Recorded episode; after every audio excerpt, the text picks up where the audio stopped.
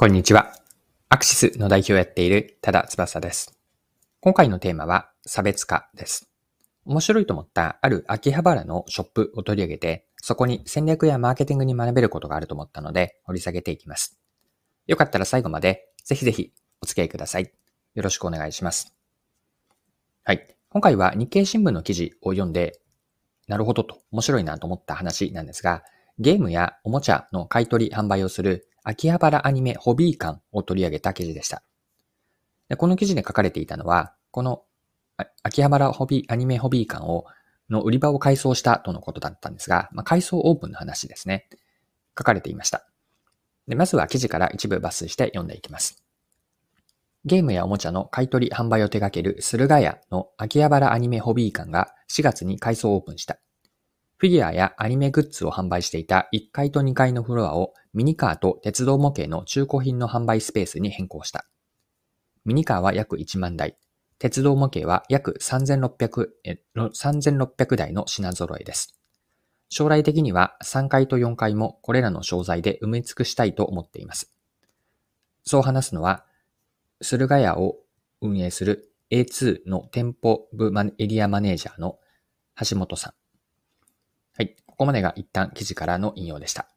日付は2022年の6月20日です。秋葉原アニメホビー館はもともと1階と2階のフロアではフィギュアとかアニメグッズを販売していたんですが、今回のフロアの改装によってミニカーと鉄道模型の中古品の販売スペースに変更したんです。で、この変更の狙いはどこにあるのかなんですが、続けて記事から見ていきましょう。アニメ関連のグッズなど秋葉原にあるお店と同じような商品を販売すると、時点への来店動機が曖昧になるところがありました。別の客層を狙った方がより多くの人に楽しんでもらえるお店作りができると思ったんです。圧倒的な品揃えが SNS で話題になり、ゴールデンウィークは昨年よりも多くの人がお店に足を運んだ。やるからには日本一の品揃えを目指します。と橋本さん。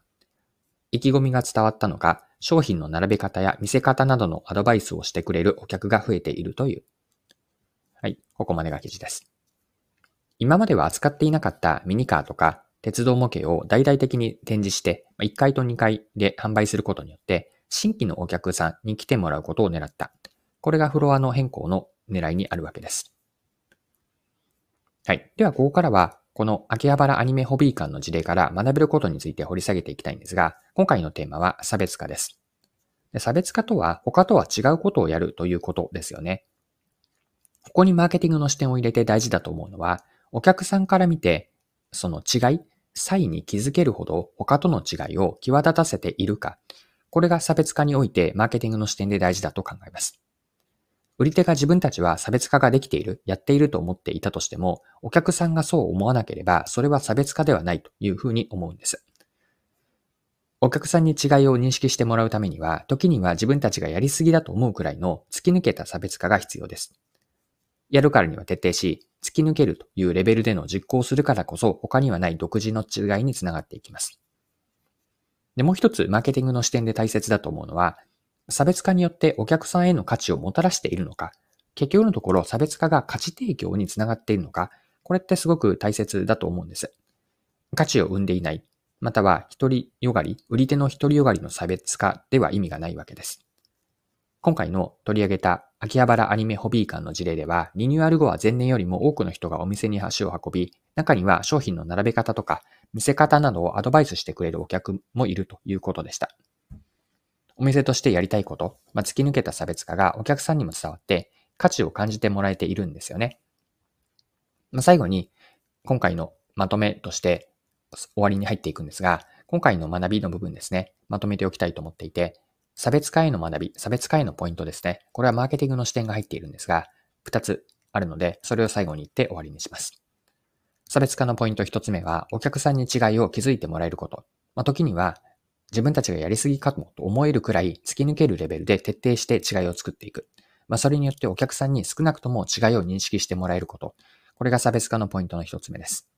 そしてポイントの2つ目。ここが大切なポイントになるんですが、差別化から他にはない違いがあったとして、その違いが独自の価値をお客さんにもたらしていること、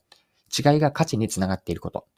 これが差別化において大事なポイントだと考えます。今回も貴重なお時間を使って最後までお付き合いいただきありがとうございました。それでは今日も素敵な一日にしていきましょう。